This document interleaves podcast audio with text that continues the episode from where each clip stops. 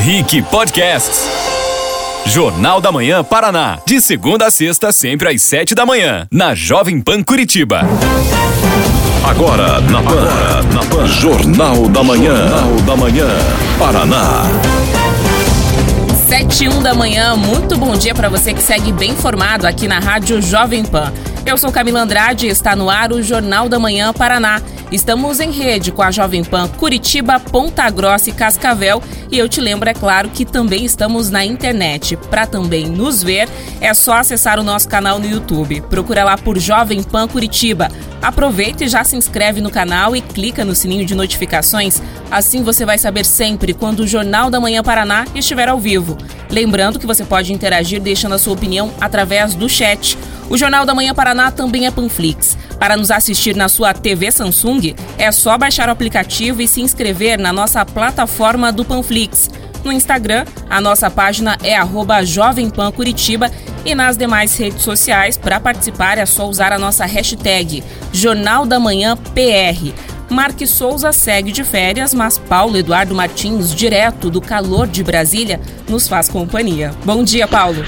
Bom dia, bom dia Camila, bom dia ouvinte, bom dia Pedroso. Calor insuportável em Brasília. Estou suando aqui, nem o ar-condicionado dá conta. É incrível o que está acontecendo. Desaforado, né, Juliano? Porque o Juliano está aqui encasacado. Juliano, que é analista político, é também sociólogo e colunista do Rick Mais e nos faz companhia aí durante as férias do Marques Souza. Muito bom dia. Bom dia, Camila. É contar dinheiro na frente de pobre, né? Impressionante, impressionante. Basicamente. E olha só, é claro, né, que desde que ele voltou, ele nunca mais nos abandonou. Agora é todo dia Café Lontrinha aqui no Jornal da Manhã Paraná. Então, para garantir o seu, é só participar com a gente no chat, lá no Instagram ou em qualquer outra rede social. Deixa o seu comentário que a nossa produção tá de olho e você pode participar do sorteio e levar para casa então um Café Lontrinha. Agora são 7 e 3 da manhã. Vamos aos principais destaques dessa quinta-feira, dia 15 de julho de 2021. Paraná confirma mais um caso da variante Delta, o primeiro na região metropolitana de Curitiba. Vereadores e Ministério Público apuram se prefeito furou fila de vacinação contra o coronavírus no interior do Paraná. Prefeitura de Guaratuba, no litoral do Paraná, decreta estado de calamidade pública devido à crise do ferryboat. Isso e muito mais a partir de agora. Vem junto, chegamos! Já que o calor está insuportável lá em Brasília, mas essa não é a condição por aqui, vamos falar do tempo, né? A gente já começa contando que o dia começa aí com mudanças aqui na região oeste e sudoeste do estado, mas a notícia mesmo é que está vindo aí uma nova frente fria, avança pelo sul do país, aumentando a instabilidade atmosférica nas regiões de fronteira com o Paraguai e Argentina no início dessa manhã. Essa frente fria, claro, deve chegar aqui na região leste do estado também e aí as temperaturas vão cair, mas é principalmente na semana que vem. Por enquanto, qualquer situação aqui em Curitiba. Hoje, mínima de 15, máxima de 24 graus. Ponta Grossa, sempre parecida, mas hoje está até que consideravelmente mais fria do que a capital. Tem mínima de 11 e máxima de 24 graus, uma amplitude térmica bem grande por lá. E Cascavel, mínima de 15 e máxima de 24, está bem parecida com Curitiba, com a diferença de que lá hoje ainda pode haver pancadas de chuva. O céu por aqui Agora começou a carregar, né, Juliano? Mas quando eu tava vindo, tava bem bonito. Segue bonito ainda, né? O sol nascendo, aparecendo. Então é pra gente aproveitar esse restinho de sol, porque semana que vem, casacão. Casacão, gente, não vai ter jeito, viu? A gente espera que o Paulo volte aqui para Curitiba para ele parar com esse desaforo de dizer que ele tá curtindo o calor em pleno inverno em Brasília. Vai ter o recesso parlamentar, são duas semanas e tudo, mas eu tenho muito trabalho em Brasília ainda, então eu vou ficar por aqui trabalhando, tá? É, não é por causa do calor, né? Agora são 7 e 5 da manhã. A Secretaria de Saúde do Paraná confirmou nesta quarta-feira o oitavo caso da variante Delta do novo coronavírus no estado. Segundo a CESA, trata-se de uma mulher de 46 anos, moradora de São José dos Pinhais, na região metropolitana de Curitiba. Ela morreu em 18 de junho. Como aconteceu antes, esse caso da variante também foi confirmado por sequenciamento genômico, realizado pela Fundação Oswaldo Cruz, a Fiocruz, no Rio de Janeiro. A mulher de São José dos Pinhais apresentou sintomas da Covid-19 em 15 de junho, foi internada, mas não resistiu e morreu. Com o novo caso, são quatro mortes confirmadas de contaminados pela variante no Paraná, metade aí do total de casos já, já registrados aqui no estado. A Regional Metropolitana de Saúde, ligada à CESA, fará uma investigação epidemiológica dos contatos, mas, segundo a pasta, ainda não há transmissão comunitária porque os casos são isolados em cinco cidades diferentes. A confirmação do oitavo caso aconteceu no momento em que há uma investigação epidemiológica da variante no Paraná, em parceria com o Ministério da Saúde. Segundo o secretário estadual de Saúde, Beto Preto, não há motivo para pânico. Vamos ouvir. Eu quero dizer que não há pânico, não há nenhum tipo de alarme diferente, diferente é, desnecessário. As medidas de controle são as mesmas, as medidas não farmacológicas são as mesmas, é, o distanciamento, o uso de máscara, a lavagem das mãos, o uso do álcool em gel e continuar tocando a nossa vida, é, porque ao longo dos últimos é, meses nós já somamos no estudo da Fiocruz 24 cepas e variantes do coronavírus que já passaram aqui pelo estado do Paraná. Algumas chamam mais atenção, como é o caso da variante Delta. E ainda nessa quarta-feira, a SES informou que a expectativa do governo estadual é receber mais imunizantes do Ministério da Saúde nos próximos dias.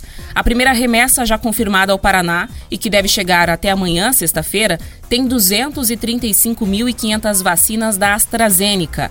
Serão 11 mil, minto, 166.951 doses para adultos com mais de 18 anos e 45 mil doses exclusivas para os moradores das quatro cidades da região de fronteira com Paraguai e Argentina. Estamos falando de Foz do Iguaçu, Guaíra, Santo Antônio do Sudoeste e Barracão. O restante é separado para a reserva técnica. E nessa quarta-feira, o Paraná alcançou a marca de 60% da população adulta parcial ou totalmente vacinada contra a Covid-19. São 5.262.961 pessoas que receberam pelo menos uma dose do imunizante, o equivalente a 60,34% das pessoas acima dos 18 anos. A meta é vacinar 100% da população até setembro.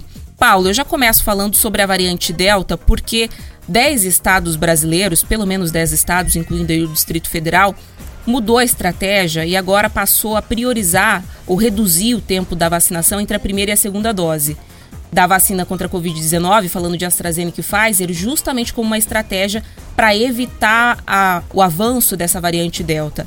Outros estados que têm também cidades que fazem fronteira com o Paraguai e a Argentina já fizeram essa imunização da população de fronteira. E o Paraná vai começar só a partir dessa nova remessa que chega na, amanhã, sexta-feira, a fazer isso e já avisou que não vai fazer essa redução do tempo entre a primeira e a segunda dose. Por aqui, vai priorizar avançar com a primeira dose em mais pessoas. Mas somos o estado com o maior número de casos da variante Delta. Já éramos até ontem, quando tínhamos sete casos, e aí fomos, tivemos a confirmação desse oitavo caso. Ou seja, é uma situação preocupante, não? Ah, sempre vai preocupar, né? O, o, vírus ele vai tentando se proteger, vamos dizer assim, dos ataques que ele sofre e aí ele se modifica. E pelo menos uh, a gente vai identificando, as vacinas uh, em alguns testes já se mostram que são eficazes algumas variantes, mas vai ser sempre essa corridinha. Né? O caso aqui no Paraná não se identificou uma concentração né, da variante Delta em um determinado lugar. Né? Os casos eles ainda estão sem conexões, pelo menos no mapeamento. Agora, antecipação de vacina e a política lá nas fronteiras, tudo depende, evidente, da capacidade de receber e vacinar as vacinas, a, a, a população, né? receber as doses. São a, as condições do Estado uh, receber do Ministério da Saúde uh, depois ele utilizado as suas logísticas para aplicar. O Paraná está entendendo que não é necessário ainda modificar, deve ter as suas razões. Gostaria até que a CESA pudesse nos dar uma explicação um tanto mais detalhada o que fundamenta essa decisão deles. De qualquer modo, eu gostei da fala aí do secretário, do Beto Preto, que não fica colocando pânico na população tem uma variante, ok, as medidas são as mesmas por enquanto e vamos seguir a vida. Porque o que os corona lovers adoram quando surge uma nova variante, o pessoal fica excitadíssimo, porque tem esse pessoal, né? E o Beto Preto foi no sentido contrário, pelo menos é, acalmando a população. É, a gente já sabe quais são esses cuidados e é importante que a gente mantenha eles enquanto a pandemia ainda não está totalmente controlada, que a gente não tenha a remissão total dessa situação pandêmica por aqui. Agora são 7 11 da manhã. Pauta número 2: mais de 34 milhões de reais arrecadados por infrações ao Código de Defesa do Consumidor serão revertidos em investimentos nas áreas da saúde e da assistência social. A transferência foi autorizada nesta quarta-feira pelo governador Ratinho Júnior e é fruto da lei que autoriza a transferência de 95% dos recursos do Fundo Estadual de Defesa do Consumidor para as duas áreas até o fim da pandemia no Paraná. A lei prevê que 70% do dinheiro vá para o Fundo Estadual de Saúde e 25% para o Fundo Estadual da Assistência Social. Na saúde, o valor será investido no combate à Covid-19 e na retomada das cirurgias eletivas, pausadas durante alguns períodos da pandemia para desafogar o sistema de saúde. Já na assistência social, vinculada à Secretaria da Justiça, Família e Trabalho, o montante será destinado a ações em prol de famílias em situação de vulnerabilidade. O governador diz que esta é uma forma de transformar as multas aplicadas em benefícios diretos. Vamos ouvir. É um recurso de 35 milhões que é, do fundo do Procon das multas que são aplicadas por empresas que não atendem bem o consumidor ou que não prestam um bom serviço daquilo que é a sua obrigação para o consumidor que está sendo repassado para é, a saúde, que vai ser usado para o Covid, para o combate ao Covid, mas também vai ser usado para as cirurgias eletivas, que é, tem, obviamente, devido à pandemia, um acúmulo muito grande que nós queremos fazer grandes mutirões por todo o estado do Paraná. Sancionada em abril, a lei foi elaborada por recomendação do Ministério Público do Paraná a ideia, segundo a diretora do PROCON, Cláudia Silvano, foi concebida pelo MP e pelo PROCON ao analisar como o valor do fundo poderia ser aplicado para beneficiar a população durante o período da pandemia. O valor acumulado no Fundo Estadual de Defesa do Consumidor é resultado de 10 anos de multas aplicadas pelo PROCON e ações judiciais e de termos de ajustamento de conduta firmados pelo Ministério Público Estadual. Nesse momento de crise, Paulo, toda fonte de recurso é importante. Ali a gente está falando de 10 anos de acúmulo. É importante e, sobretudo, desta forma. Essa legislação é bastante interessante porque veja o fundo ele é formado por multas que são aplicadas, né? O, o Procon ah, aplica essas multas por descumprimento aí do Código de Defesa do Consumidor, Código de Defesa do Consumidor que é uma espécie de pacto ali entre ah, o, o comerciante e o, e o, consumidor, né? Que para ter ah, respeito de uma série de regras, quando aquilo é desrespeitado, o Procon aplica uma multa e essa multa passa a ser revertida para a sociedade, né? Então, é, não vai para um caixa único e, enfim, aquelas coisas todas que a gente conhece de orçamento, mas ele volta para uma ação específica de valor social. Então, eu gosto dessa legislação. Paulo, vale, vale a atenção, porque esse é um valor que está acumulado há 10 anos. E vários fundos que existem no Brasil, no estado do Paraná, no município de Curitiba, eles acumulam, vão acumulando recursos, acumulando recursos, e muitas vezes eles não conseguem ter a destinação apropriada. Então, esse tipo de lei que flexibiliza, mesmo que momentaneamente, a utilização desse recurso é salutar. Porque muitas vezes o, o Estado, o município, o governo federal está sem recursos para alguns investimentos e tem dinheiro lá parado. Então a utilização desse recurso vem em ótima hora. É, isso acontece, é, existem vários fundos, né, para o nosso ouvinte entender melhor o que, que é isso. Né? Ah, sempre vem alguma legislação e diz assim: olha, tanto por, por cento do arrecadado com tal atividade deve formar um fundo para amparo de qualquer coisa. Por exemplo, na telefonia, você paga a sua conta de telefone, tem lá um pontinho que vai para o fundo de universalização da telefonia. Então, vai acumulando esses valores e aí o governo, como ele é incompetente para tudo, o Estado brasileiro é incompetente para tudo, o Estado em qualquer lugar é incompetente para as coisas, ele acaba não conseguindo utilizar aquele dinheiro. Esse fundo ele tem regras, aí o Estado não consegue encaixar coisas dentro dessas regras, e o dinheiro sempre vai se acumulando e fica lá um esforço da sociedade perdido. Né? Então, quando consegue se dar destinação, como é esse o caso, acaba sendo muito bom. Existem propostas, várias discussões para flexibilizar várias eh, situações desses fundos que existem muito na União, especialmente, mas é muito complicado, tá? Enfrenta-se sempre muita resistência e é uma pena, porque nós temos recursos aí que estão estancados sem a devida utilização. Também são verbas carimbadas, né? É, nesse caso, não é aquele carimbo necessariamente do orçamento, Camila. Sim. Mas ele, ele tem amarras que tem que estar tá dentro do escopo do fundo. É, e aí você não consegue utilizar, porque o fundo foi criado, por exemplo, em 1990. Né? O que se imaginava que a sociedade ia precisar em 1990 era uma coisa. As necessidades que ela tem hoje, em 2021, são outras. Aí, se você quiser buscar o recurso desse fundo para uma necessidade de agora e que não estava previsto no escopo, você não consegue utilizar o dinheiro do fundo. É, então faz todo sentido, né? Nossa necessidade nesse momento é conter a pandemia e o dinheiro então desse fundo vai ser utilizado para isso. Agora são 7h17 da manhã. Olha só, vamos para o interior do estado. A CPI aberta para investigar o suposto desvio de 19 milhões de reais da saúde em Umuarama, no noroeste do estado, agora também está apurando outra denúncia grave. Os vereadores querem saber se o prefeito Celso Pozobon, do PSC, furou a fila da vacinação da Covid.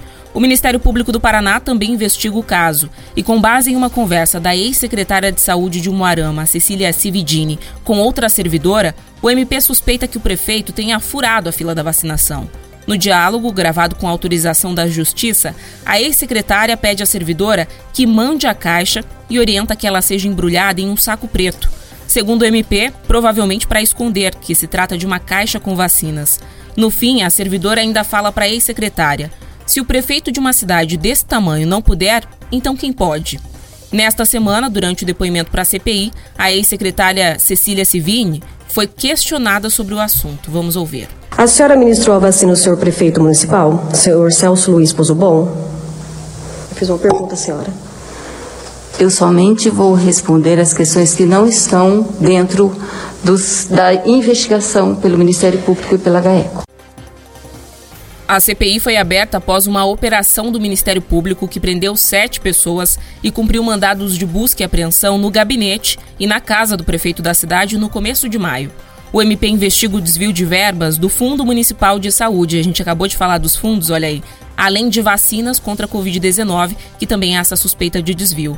À época, a promotoria informou que o prejuízo pode chegar a 19 milhões de reais. Em nota, o prefeito Celso Pozobon declarou que vai se vacinar no momento adequado e que, por hora, não vai se manifestar a respeito das oitivas realizadas na CPI da Câmara. O prefeito reafirmou ainda que está colaborando com as investigações do Ministério Público. Denúncia grave, né, Paulo? Complicado, né? Já está aí enrolado com essa suspeita de 19 milhões.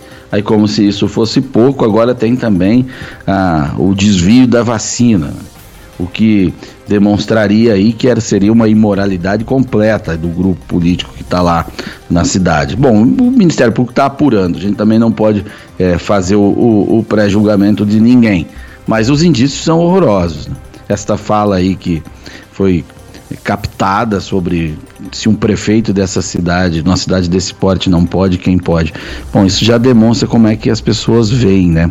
A, a situação e a ascensão a um posto de prefeito. É como se fosse um reizinho local, né? Ele está acima é, do, dos demais. Não é assim.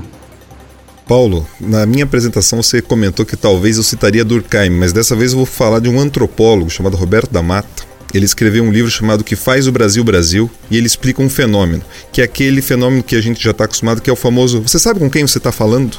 Então, esse caso, quando a funcionária fala, é justamente isso. Ela quer dizer que existem pessoas, cidadãos de classes diferentes. Então, se um prefeito dessa cidade não pode, quem pode? E eu falo, veja, nós temos o exemplo do governador, que esperou a sua idade, esperou na fila, recebeu o seu imunizante. Então, mais uma vez, aquela, aquele bordão de que a palavra convence, mas o exemplo arrasta, tem que funcionar. Ninguém está julgando se o prefeito fez né, ou não. Isso cabe à justiça. Agora, nós temos que ter claro: todo mundo nesse cenário é igual.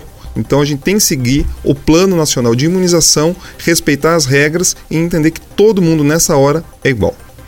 E a gente segue acompanhando essa investigação, afinal de contas são 19 milhões de reais e para uma cidade que não é tão grande assim. Então a gente vai continuar acompanhando isso de perto junto com o Ministério Público. Agora são 7h21. A Câmara Municipal de Curitiba discute projeto que pretende estabelecer diretrizes sanitárias emergenciais para a retomada da realização de shows, exposições e demais eventos durante a pandemia da Covid-19 aqui na cidade.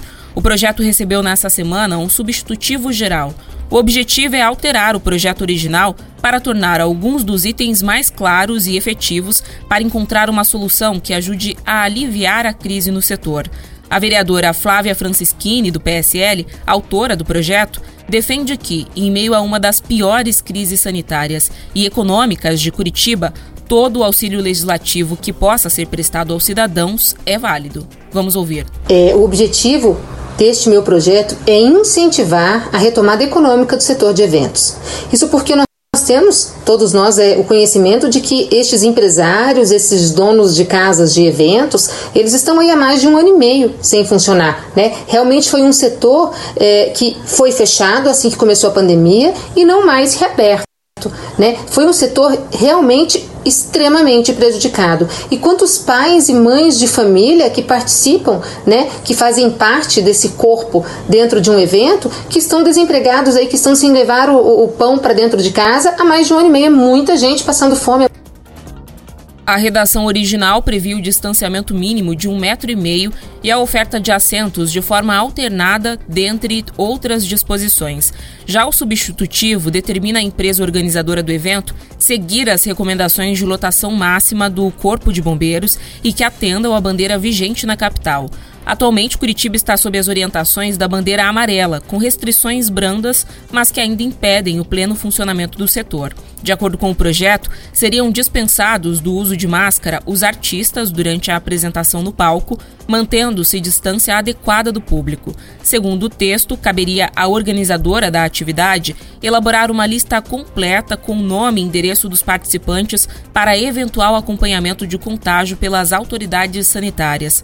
A proposta de leis de lei, aliás, acrescenta que, quando possível, deve ser intensificada a ventilação natural dos ambientes. Esse é um ponto importante, Paulo, porque eu conversei com muitos empresários desse setor de eventos nos últimos dias e uma coisa que eles disseram que é um diferencial do setor em relação, por exemplo, a restaurantes que estão abertos e funcionando e permaneceram assim durante quase toda a pandemia, tiveram ali abres e fechas, mas puderam funcionar é que o setor de eventos tem a capacidade de rastreabilidade, que é isso, você fazer um evento em que tem nome, sobrenome, endereço, telefone e que você pode inclusive exigir que as pessoas sejam testadas ou até mesmo vacinadas antes para poder participar desses eventos. Como é que você vê isso? Já é possível, nesse, nessa fase que a gente está da pandemia, com 60% da população adulta imunizada com pelo menos uma dose, uma retomada quase que à normalidade? Ah, tem que começar a desenhar essa retomada, né? Os índices apontam aí para uma vacinação já alta, ah, o, o, número de mortes, infectados, eles estão numa tendência de queda, né? e esse pessoal, claro, tem que lutar para que a atividade deles volte a funcionar. Esses caras quebraram, na verdade um ano e meio. Ninguém resiste a um ano e meio. Não há negócio que resiste a um ano e meio sem receita e que sobreviva. Não, não é possível isso. Vai resistir a muitos empresários do setor, mas esses caras já estão botando dinheiro de outra fonte de renda. Quem não tinha quebrou e não vai conseguir voltar.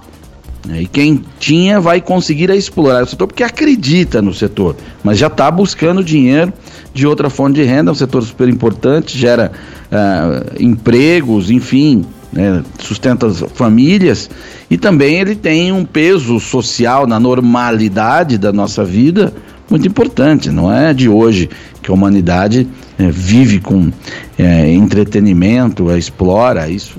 É, ajuda todo na, na formação cultural, reflete a formação cultural. Né? Então, sim, tem que se trabalhar uma forma para que o setor conviva com esta realidade e acelere a sua volta, enquanto a normalidade plena não vem, mas ela está próxima. Agora às 7h26. Pauta número 5: 14 policiais rodoviários estaduais e um vereador de Campo Mourão, na região centro-oeste do estado, foram presos preventivamente nesta quarta-feira em uma operação do Grupo de Atuação Especial de Combate ao Crime Organizado, o GAECO, com a Polícia Militar do Paraná. Segundo o Ministério Público, os investigados fariam parte de um esquema sistemático de recebimento de propinas e favorecimento ao contrabando na região. Entre os presos estão o vereador de Campo Mourão, Sidney Ronaldo Ribeiro, do PSD, e o capitão Rodrigo dos Santos Pereira, responsável pelo comando da 4 Companhia do Batalhão de Polícia Rodoviária.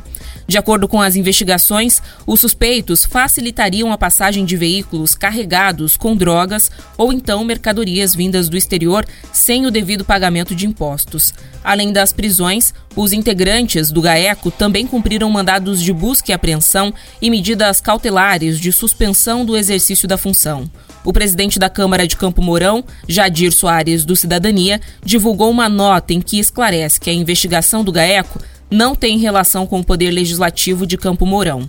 Já a defesa do vereador Sidney Ronaldo Ribeiro diz que ele ficou surpreso com a ação e que desconhece os motivos da denúncia. Denúncia grave, aliás, né, Paulo? A gente sabe que o Paraná, infelizmente, é a porta de entrada de muitos materiais ilícitos, contrabando, inclusive de drogas, né? É, tráfico de drogas e contrabando de produtos aí vindos do Paraguai, justamente por a gente ter essa fronteira aqui. E aí muitas vezes se questiona, né? Como é que isso chega lá no Rio, lá em São Paulo, passando por tantas estradas, não só aqui no estado do Paraná, como em outros estados, às vezes cruzando o país, né? A gente teve um probleminha aqui com a fala do Paulo, mas eu passo também a bola para o Juliano que está aqui com a gente no estúdio.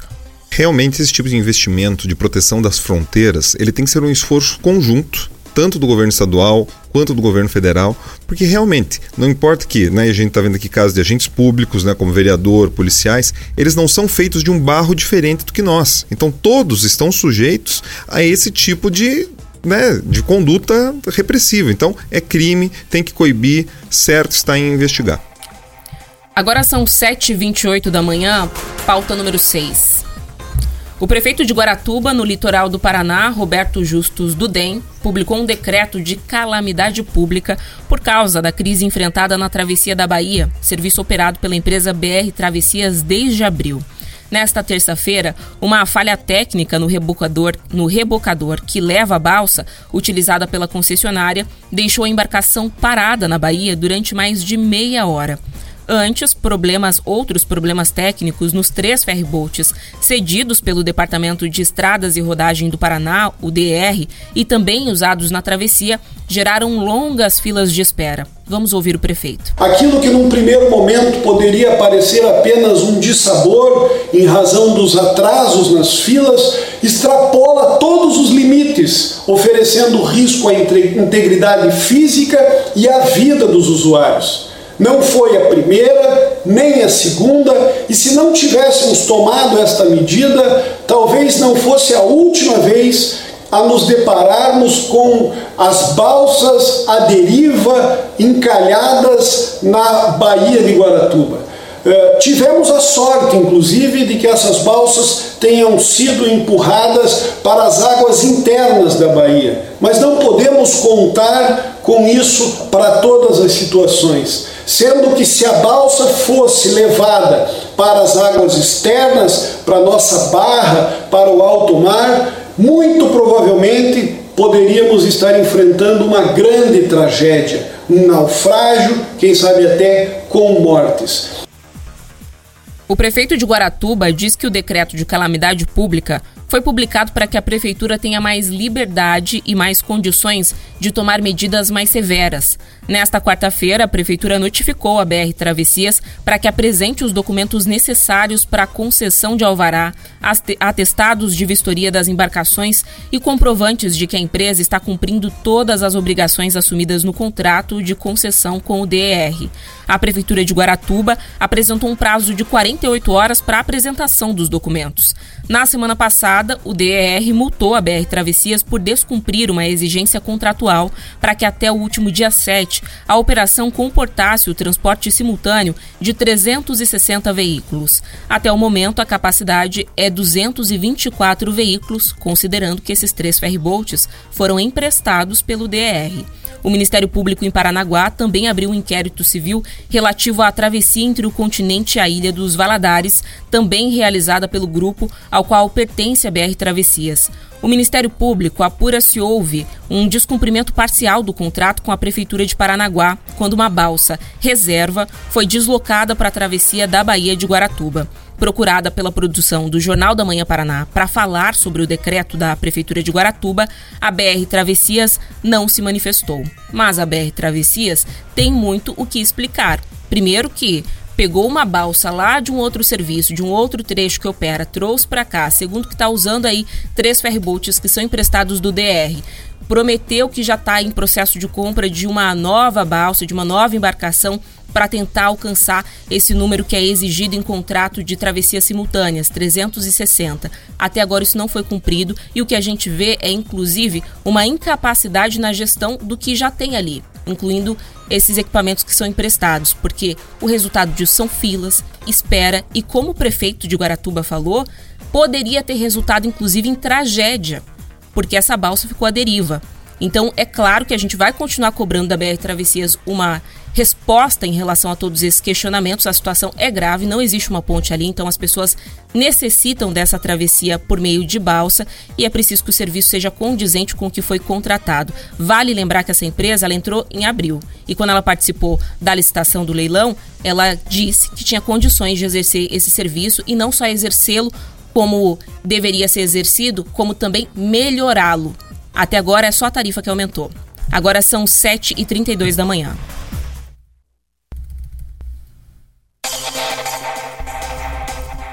Pauta número 7.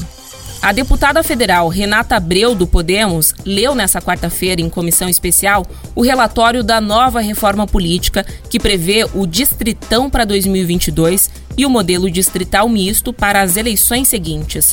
Ainda sem consenso sobre os principais pontos da PEC, os parlamentares decidiram fazer um pedido de vista coletivo. Assim, adiaram a votação do parecer. Na terça-feira, a relatora teve dificuldades para firmar acordos e fechar o texto.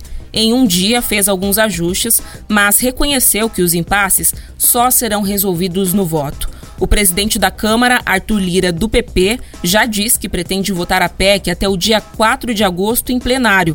Isso vai acontecer após a votação na comissão especial, onde tramita o texto os parlamentares correm para fazer a alteração na Constituição, porque qualquer mudança para 2022 só pode valer se for aprovado na Câmara e no Senado até outubro.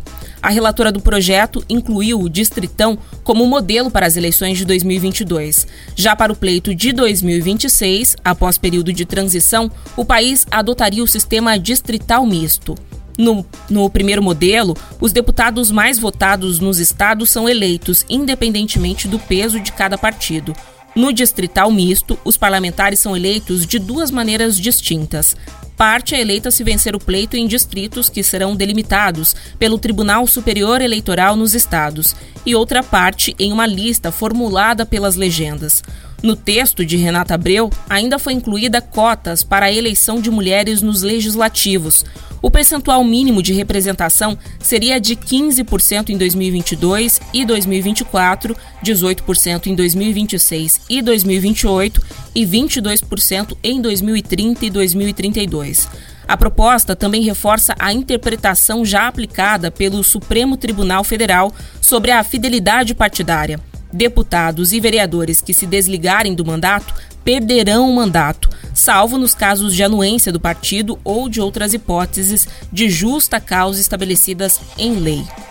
Juliano, esse é um assunto muito complexo, porque afeta diretamente a nossa vida, mesmo que a gente não tenha essa consciência, mas que não é tão simples de entender. Que proposta de alteração é essa? Eles estão propondo, tá? O, o distritão, para quem nos escuta, tem que ter claro, ele não funciona em nenhuma grande democracia no mundo, no mundo, nenhuma.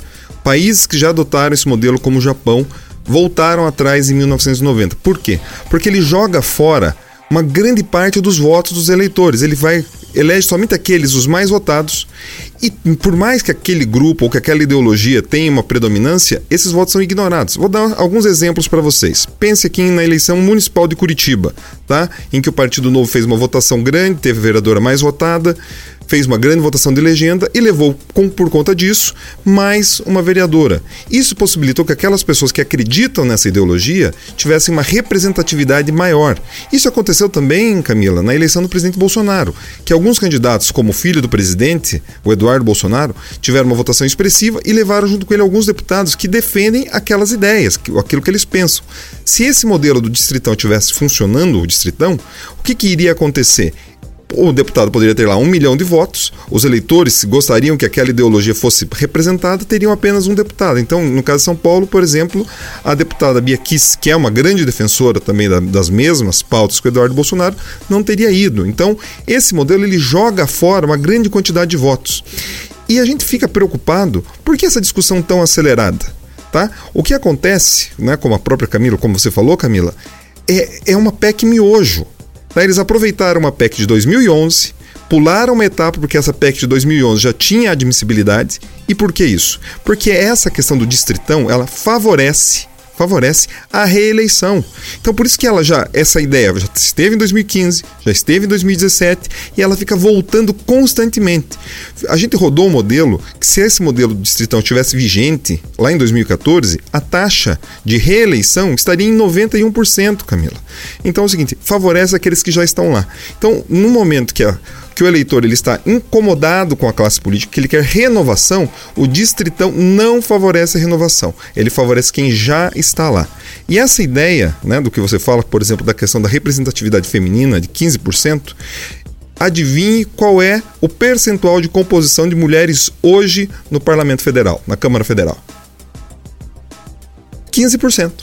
15%. Então, quer dizer, eles propõem uma mudança para ter a manutenção do que já está lá. Em Curitiba, é 20%. Então, assim, você estabelecer um percentual que na verdade não impacta em nada, parece que estão jogando para a torcida. Não avança. Não avança. Então, assim, esse modelo, de forma né, apressada, essa PEC miojo, tem que ser. Se você vai discutir o sistema eleitoral que impacta na vida de todos nós, impacta naqueles que nos representam, tem que ter tempo, tem que ter calma, a sociedade tem que ser consultada. Não pode ser assim no afogadilho para poder alcançar as eleições de 22. É isso, agora são 7h38 da manhã. Vamos conversar um pouquinho com os ouvintes? A nossa produção separou aqui alguns comentários. Olha só, Juliano. O Alexandre Campos disse lá cedinho: Bom dia, ótima quinta-feira. Ótima quinta-feira para você também, Alexandre. Luiz Machado também desejou um bom dia e disse que só passou para dar aquele like. E tem bastante gente cobrando isso. O Alexandre Lor também falou: Bora dar o like aí, galera. O Paulo teve um probleminha técnico ali, acabou saindo aqui da live. Quem sabe volte ainda até o final do programa, mas é ele que faz esse papel de cobrar o like de vocês. Ele não estando, eu assumo o posto. Então, por favor, gente, deixe lá o like de vocês se vocês gostam do jornal, porque isso ajuda a gente a chegar em mais e mais pessoas. Tem muita gente lá na live também perguntando cadê o Mark. Chegaram ali no meio do caminho, não entenderam o que estava acontecendo. O Mark tá de férias. Inclusive, Juliano, boatos de que ele tá num lugar muito quente. Olha, de novo eles ficam contando dinheiro na frente de pobre. Exatamente. Tá lá o Paulo em Brasília reclamando do excesso de calor. O Mark ali provavelmente tranquilo, tomando um drink, né? Então agora não dá para ser comunicado nem por sinal de fumaça, viu, gente? Enquanto não acabar as férias dele, é difícil você conseguir encontrar o homem, viu?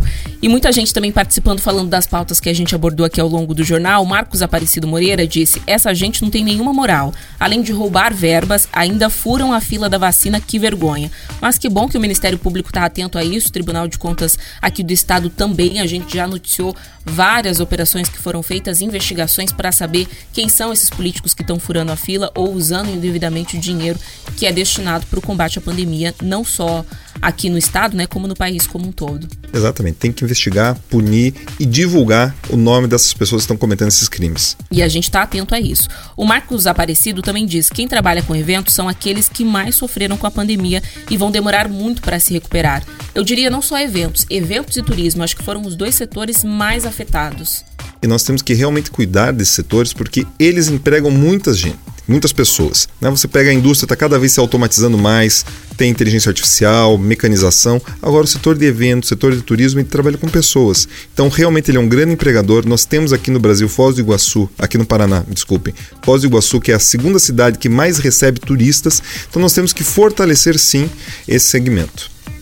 O João Galberto, inclusive, complementou aqui. Ele diz que além de turismo e além de eventos, muitos outros segmentos do comércio foram prejudicados. O GF deveria fazer um programa de incentivo. O GF, acho que o governo federal, ele se diz se refere, diria, deveria fazer um programa de incentivos a esses setores extremamente prejudicados. É um fato, né, João Galberto? O Murilo Casaril falou sobre uma das últimas pautas, Chega e chega fácil, porque eu saí de Cascavel, fui até o Tocantins e voltei e não vi um PRF. O mais próximo de polícia que eu vi foi um carro da Guarda Municipal de Londrina quando passei por lá. Daí entram outros problemas, né? Porque a gente nunca pode generalizar, não são todos os policiais rodoviários federais que são corruptos e que bom que não são, né? Não devem ser mesmo. Mas aí a gente também tem uma falta de estrutura, uma falta de efetivo, tudo isso impacta, mas isso é um fato realmente. Eu já cruzei o Brasil aí viajando de carro também, já viajei muito de carro pelo país e não existem muitos postos, muitos lugares em que você é parado realmente para essa vistoria. Com certeza, a gente tem que ter essa clareza que tem bons policiais, tem maus policiais, mas o que a gente precisa de mais investimento, tanto em efetivo quanto também em tecnologia, porque hoje em dia você pode ter monitoramento por vários outros meios, tem drones, tem uma série de coisas. É isso, gente. Lembrando para você que está nos acompanhando pela FM que hoje, pelo terceiro dia consecutivo, tá rolando sorteio de café Lontrinha. Então, corre lá rapidinho, abre o YouTube, participa com a gente da live para você concorrer também ao seu kit de café Lontrinha. A gente vai continuar esse papo agora, exclusivo lá na live. Jornal da Manhã, Paraná. Jovem Pan no Trânsito. Olá, bancada do Jornal da Manhã Paraná, para você ligado aqui na Jovem Pan, de volta com mais informações. Tem acidente ali na BR 277, próximo ao cruzamento com a Avenida Nossa Senhora de Lourdes, no sentido centro de Curitiba. Motorista que passa pela região do Cajuru encontra 2 km de lentidão, 10 minutos para concluir o trajeto. Quem está na rodovia não tem alternativas de deslocamento. Para você que sai de São José dos Pinhais, pode acessar agora a Avenida das Torres, que tem fluxo bem melhor. Programa BNDES Garagem apoia startups de impacto socioambiental. Saiba mais em agenciadenoticias.bndes.gov.br. Jovem Pan no Trânsito. Para você ligado na Pan, eu tenho uma dica especial para você. Você abre uma conta ou poupança no Sicredi. Com os investimentos, o Sicredi oferece crédito com taxas justas para o microempresário do seu bairro, que amplia seu negócio, gera novos empregos na região e usa mais produtos e mais serviços do Sicredi, recebendo desta forma mais participação nos resultados, ou seja, no lucro. No cooperativismo é assim, quando um cresce, todo mundo cresce junto. Abra sua conta e descubra por que mais mais Sicredi para um é mais Sicredi para todos. Tá querendo economizar, mas não abre mão do conforto e bem-estar? Vem para as lojas Totaline e conheça o ar-condicionado Springer Midday Extreme Safe, um aparelho que proporciona até 70% de economia de energia na exclusiva função EcoNoite e que possui 10 anos de garantia no compressor. Economia extrema e garantia estendida tem nas lojas Totaline. Venha nos visitar. Avenida Presidente Arthur da Silva Bernardes, 946 Santa Quitéria ou chama no zap 3202 4400. Consulte condições de garantia com a equipe de vendas. Jovem Pan, a líder geral na web e a número 1 um de Curitiba. 103.9. Para um novo você que adora fazer bons negócios, uma nova Volkswagen. Na Luzon T-Cross a partir de 92.990 com entrada e saldo em 24 parcelas com taxa zero. É isso mesmo, taxa zero. Venha para a Luzon você também e aproveite para sair de Volkswagen novo. Aqui você tem o melhor atendimento e a garantia da melhor negociação. Esperamos você. Negócio bom é na Luzon. Volkswagen. No trânsito, sua responsabilidade salva vidas. Tudo para aquecer o seu inverno na Casa China tem. Entrar no mercado de trabalho com o pé direito? Comece escolhendo a melhor faculdade. O Claritiano tem mais de 50 opções de cursos à distância. Encontre a qualidade e o apoio que você merece. Mensalidades a partir de 180 reais. Inscreva-se claritiano.edu.br. Atendimento via WhatsApp 988047658. Em Curitiba, na Avenida Presidente Getúlio Vargas, número 1193. Escolha Claritiano, a faculdade mais conectada com você Zapata, Mexican Bar, tudo que é bom pode ficar melhor em questão de minutos. Prova disso é que esse anúncio acaba rapidinho. Assim, você descobre o novo Zapata Mexican Bar na Avenida dos Estados 850. E pode correr pra cá. Afinal, imaginar os nossos nachos, tacos e burritos pertinho de você é bom. E aproveitar sem contratempos é melhor ainda. Hasta luego! Se o seu negócio não pode parar por falta de energia, temos a solução. HDS Sistemas de Energia, no breaks, baterias e manutenção especializada. Faça seu orçamento 41 2109 8800 ou acesse hdspr.com.br. Jornal da Manhã, da Manhã, Paraná. Agora às 7h46, Paulo Eduardo Martins voltou aqui para a conversa e o Juliano e ele estavam explicando ali para o pessoal que está acompanhando a gente exclusivamente lá na live mais detalhes sobre essa questão do distritão e essas possíveis mudanças, mas as informações completas vocês acompanham lá no Rick Mais, o nosso portal de notícias. E é claro que ao longo da semana, amanhã já é sexta-feira, né? Mas nos próximos dias a gente vai falar mais sobre esse assunto. Agora então, 7h46, pauta número 8. A deputada federal pelo Paraná e presidente do PT, Gleisi Hoffmann, fez uma sugestão polêmica para a lei do mandante, que foi aprovada nesta quarta-feira na Câmara dos Deputados. A deputada apresentou uma emenda para incluir as torcidas organizadas na divisão das verbas de televisão do futebol nacional.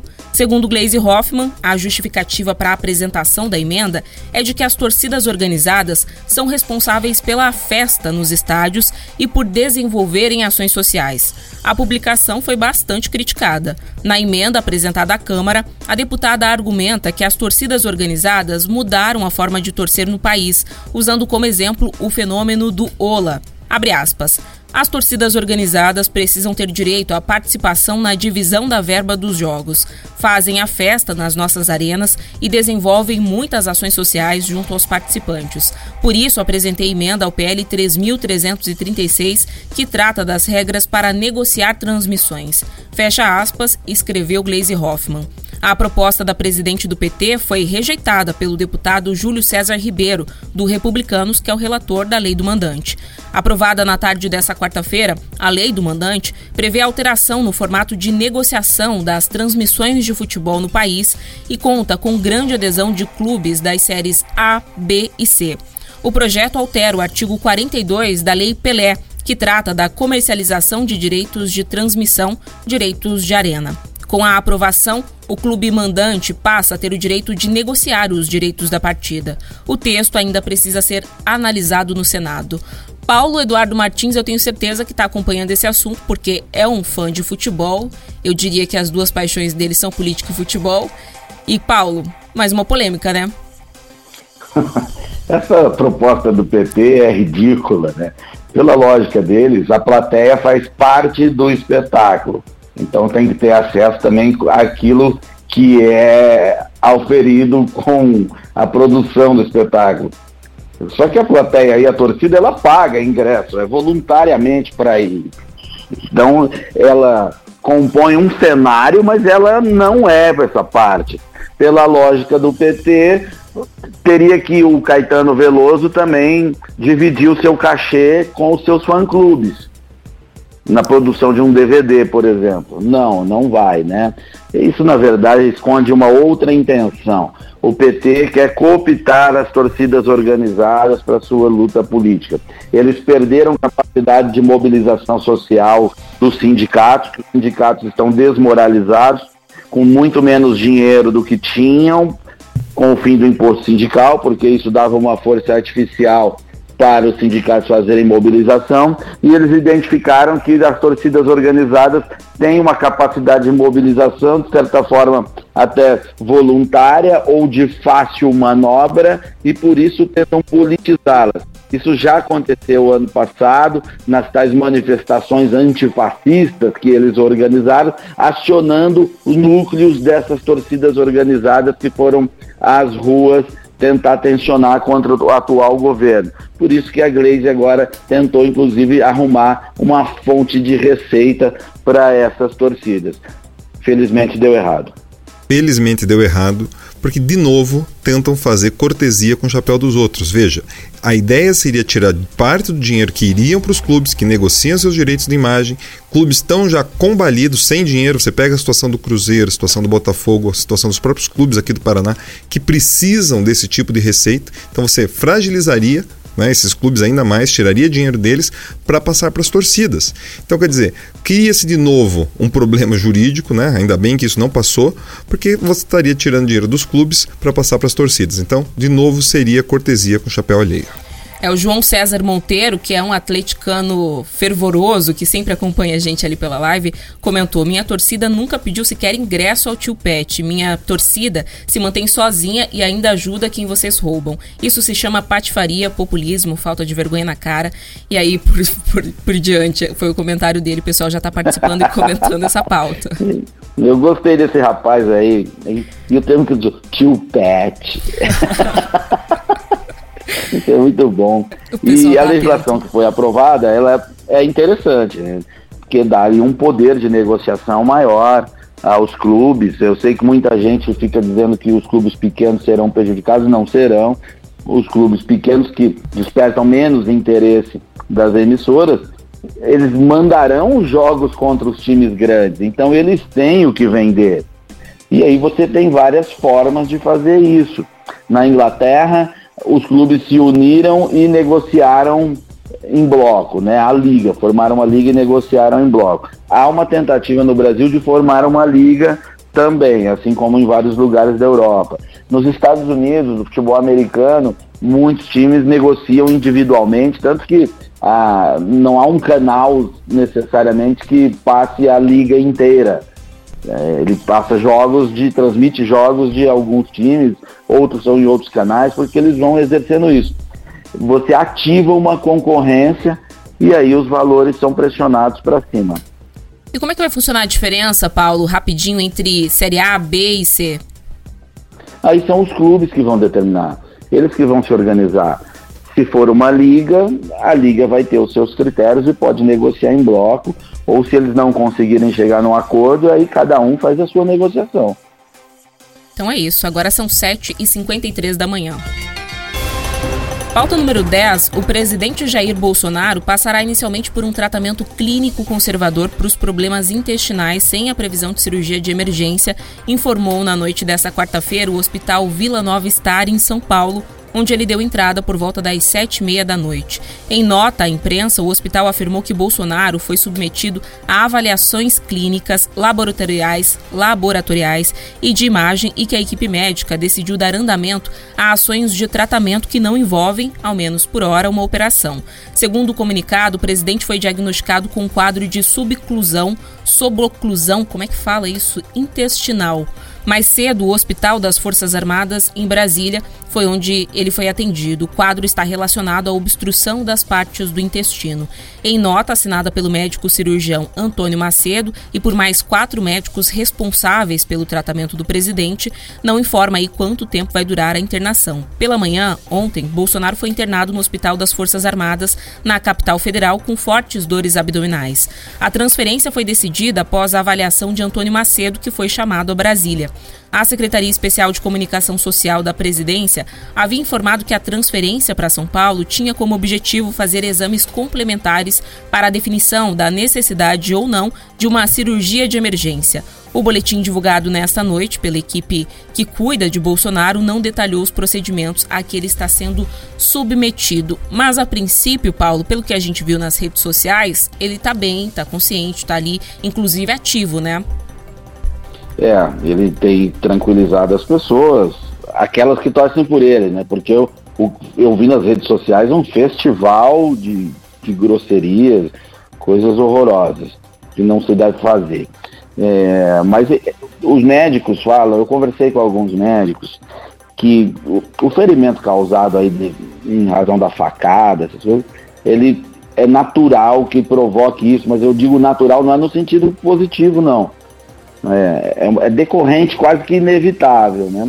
Então ele vai ter esse problema, talvez tenha que passar por cirurgia, né? Eles vão tentar um tratamento conservador aí mas uma cirurgia daqui a alguns dias, caso não haja a reação a esse tratamento, ela não é descartada.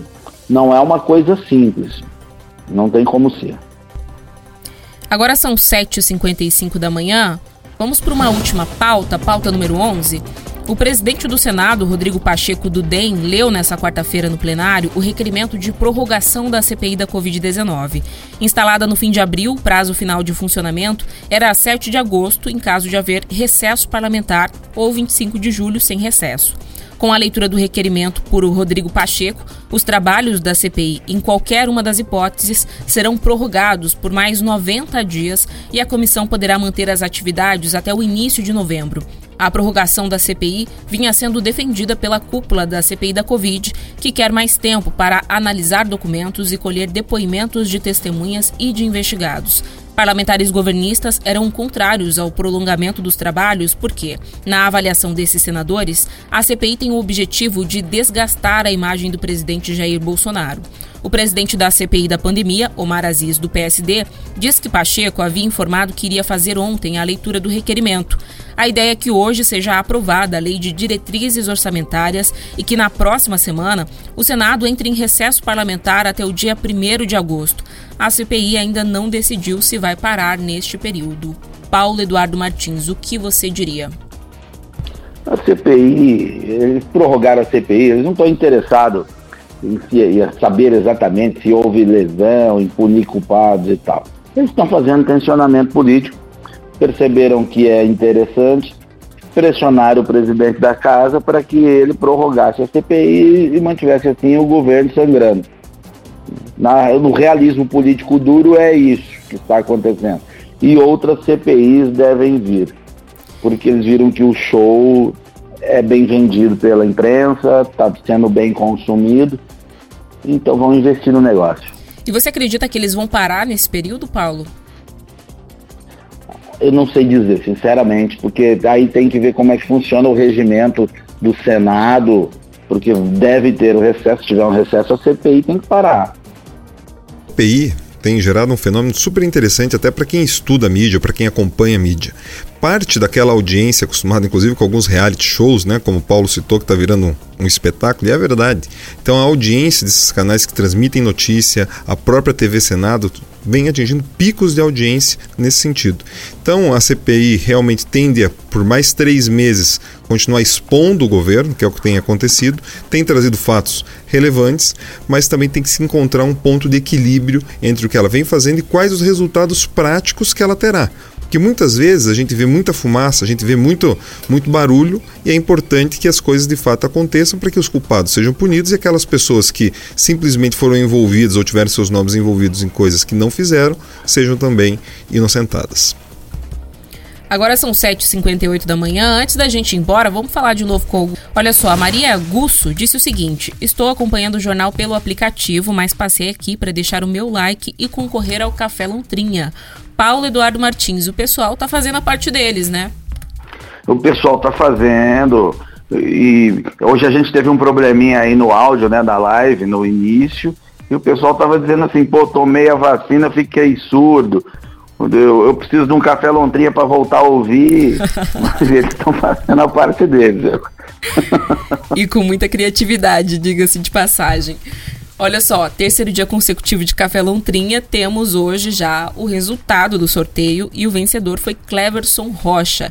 Cleverson, como sempre, né, a orientação é entrar em contato com a gente lá pelo Instagram, é arroba. Manda uma mensagem lá que a nossa produção já vai combinar com você para que você possa ir retirar o seu kit Café Lontrinha. E a gente espera, Paulo, que agora as chaves desse armário fiquem por aqui para que a gente possa ter todo dia Café Lontrinha, ou pelo menos toda semana, né? Não, há portas que são como paradigmas. Depois que elas se abrem, jamais se fecham. Não permitiremos. Não permitiremos. É isso, gente. Amanhã tem mais, sexta-feira. Amanhã tem inclusive informação do tempo para o final de semana. Então fiquem com a gente, acompanhem a gente ali nas redes sociais. E sete em ponto, o encontro está marcado aqui. Tchau, tchau, Juliano. Tchau, Camila. Tchau, Paulo. Tchau a todos os ouvintes que nos acompanham também pela live. Tchau, Paulo. Tchau, até amanhã. Amanhã pessoalmente, hein? Vou matar a saudade do Café Lontrinha, porque aqui em Brasília eu não tenho. É só em Curitiba que me dão. Então amanhã nossa torcida é para que neve em Curitiba. nem tanto, nem tanto. Tudo bem, eu vou me divertir com a neve. Um dia ou dois eu consigo, vai. Então tá bom, gente. Até mais, viu? Agora, Juliana Brito aqui na programação de vocês. De segunda a sexta, às sete da manhã. Jornal da Manhã. Jornal da Manhã. Paraná. Rick Podcasts. Jornal da Manhã Paraná. De segunda a sexta, sempre às sete da manhã. Na Jovem Pan Curitiba.